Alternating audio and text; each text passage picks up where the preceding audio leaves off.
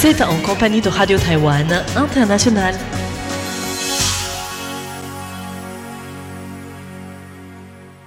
Bonjour à tous et bienvenue sur l'antenne française de Radio Taïwan International. Ici Lisa Dufaux pour vous présenter le programme de ce vendredi 6 janvier 2023. Aujourd'hui, c'est François-Xavier Boulet qui vous présentera le journal de l'actualité qui sera suivi du décryptage dans lequel je vous présenterai le troisième épisode d'une petite série consacrée aux droits des personnes en situation de handicap à Taïwan. Vous pourrez ensuite retrouver l'émission Taïwan en ébullition de François-Xavier Boulet qui s'intéresse cette semaine à un architecte taïwanais qui a construit un centre pour les réfugiés syriens en Turquie.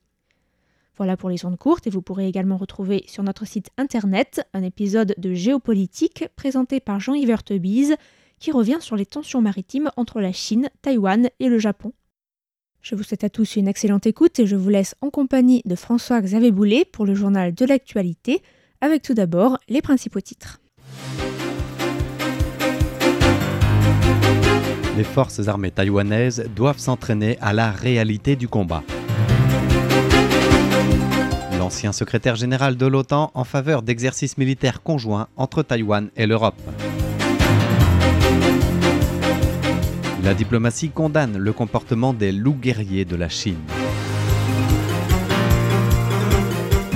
Une délégation allemande attendue à Taïwan en soutien des démocraties.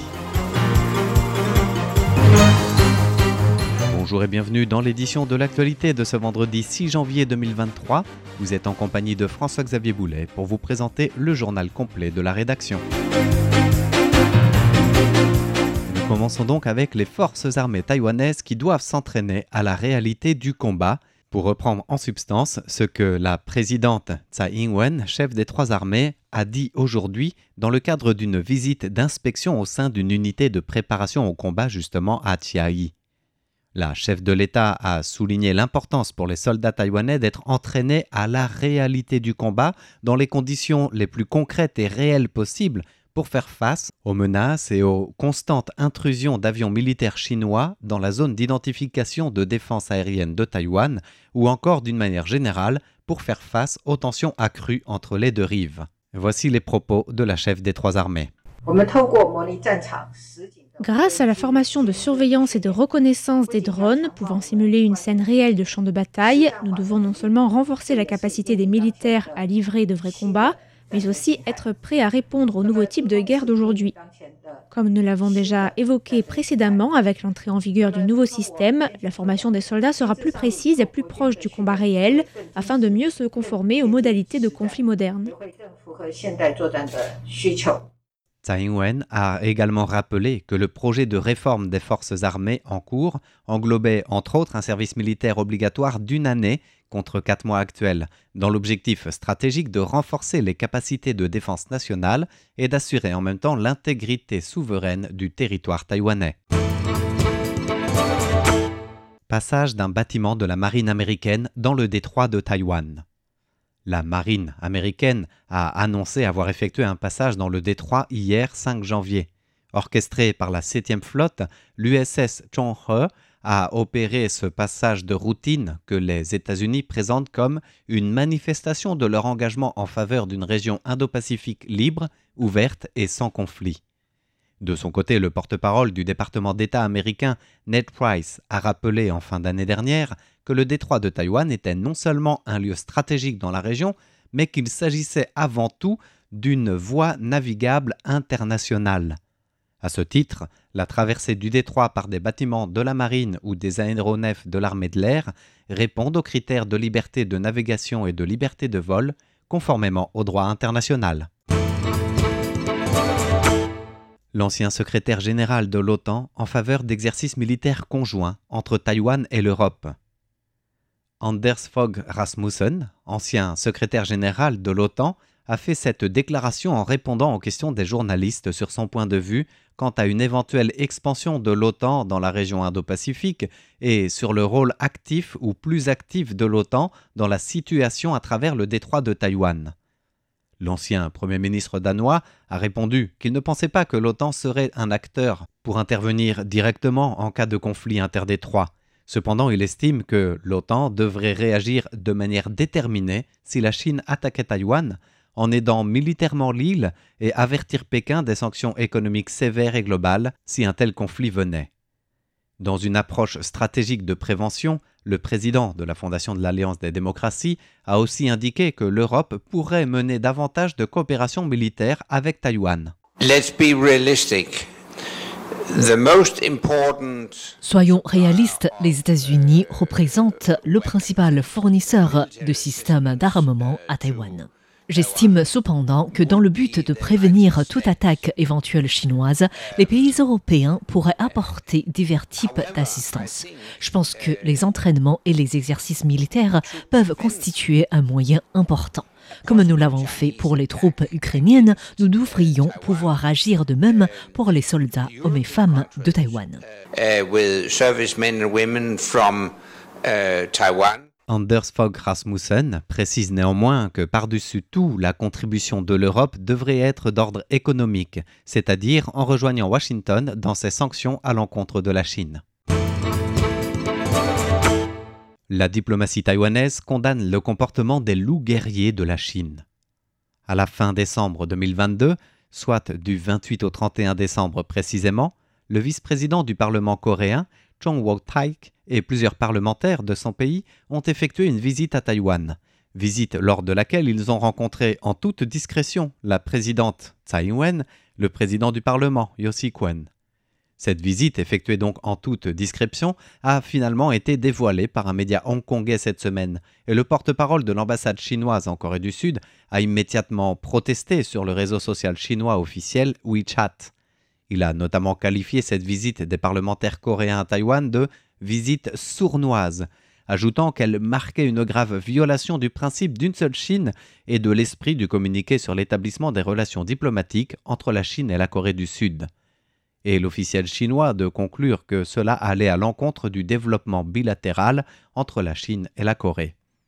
Aujourd'hui, le ministère taïwanais des Affaires étrangères a condamné les propos chinois en insistant sur la normalité des visites à Taïwan des responsables politiques et des parlementaires des divers pays démocratiques. La diplomatie taïwanaise ajoute que les propos chinois déforment non seulement la réalité, mais qu'en plus ils nuisent à la dignité nationale de la Corée du Sud. Notons enfin que face aux critiques chinoises, la diplomatie coréenne a réitéré son respect du principe d'une seule Chine et le vice-président du Parlement coréen a insisté de son côté sur le caractère régulier des échanges parlementaires.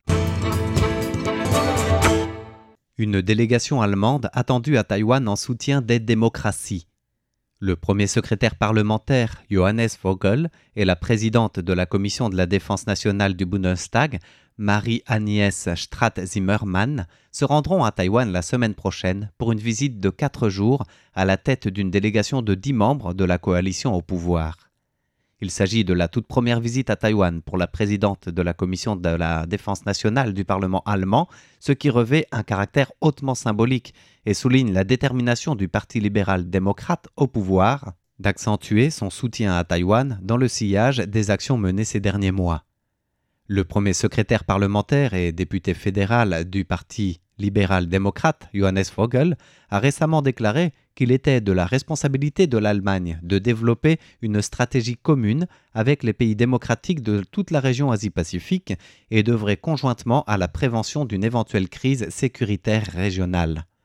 Il a aussi souligné l'importance de la solidarité des démocraties face aux menaces réelles des autoritarismes qu'il ne faut aucunement sous-estimer, citant l'exemple ukrainien et de Poutine qui a envoyé des troupes en Ukraine, et rappelant que les menaces de Xi Jinping de réunifier Taïwan par la force pouvaient être du même calibre. Dans ce contexte, afficher un soutien concret à Taïwan et dans la région Asie-Pacifique s'avère plus que nécessaire. Taipei attend cette visite de parlementaires allemands pour le 9 janvier prochain, une visite de 4 jours. Croissance ralentie de la réserve en devises étrangères en 2022. La Banque centrale vient de publier les chiffres des réserves en devises étrangères à Taïwan à la fin 2022. Avec un total de 554 milliards 930 millions de dollars américains, les réserves en devises étrangères ont poursuivi leur hausse en 2022 mais n'ont augmenté que de 6,52 milliards de dollars par rapport à 2021. Il s'agit d'ailleurs de la hausse la plus faible enregistrée depuis 2015, donc ces huit dernières années. Parmi les raisons de cette croissance ralentie, la Banque centrale évoque le changement radical du marché financier survenu l'année dernière. Face à la forte appréciation du dollar américain, la Banque centrale a en effet dû intervenir pour stabiliser l'échange en vendant des devises pendant plusieurs mois pour empêcher la dépréciation, entraînant une baisse importante du montant des réserves de change. Et puis vers la fin de l'année, la situation du marché financier s'est détendue dans le sillage d'une stabilisation du billet vert, ce qui a permis une légère embellie des réserves en devises étrangères en décembre à hauteur d'une hausse de 2,7 milliards de dollars par rapport à novembre. Le ministère du numérique rejoint le W3C. Le ministère du Développement numérique vient d'annoncer avoir rejoint le W3C, c'est-à-dire le World Wide Web Consortium en tant que membre officiel. À l'avenir, Taïwan pourra y envoyer des représentants pour participer à la définition des normes internationales concernant l'Internet. Le W3C est un organisme de standardisation fondé en octobre 1994 qui est chargé de promouvoir la compatibilité des technologies du World Wide Web. Le ministère du numérique, fondé en août 2022, a rejoint donc le W3C de manière effective le 1er janvier de cette année. Le ministère estime que cette présence permettra à Taïwan d'obtenir rapidement les informations relatives au projet des diverses normes.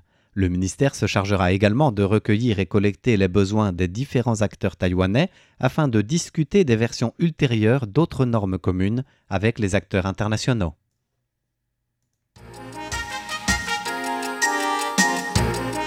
c'est ainsi que nous arrivons au terme du journal de ce vendredi 6 janvier 2023, qui vous était présenté par François-Xavier Boulet, au nom de toute l'équipe de rédaction francophone de RTI.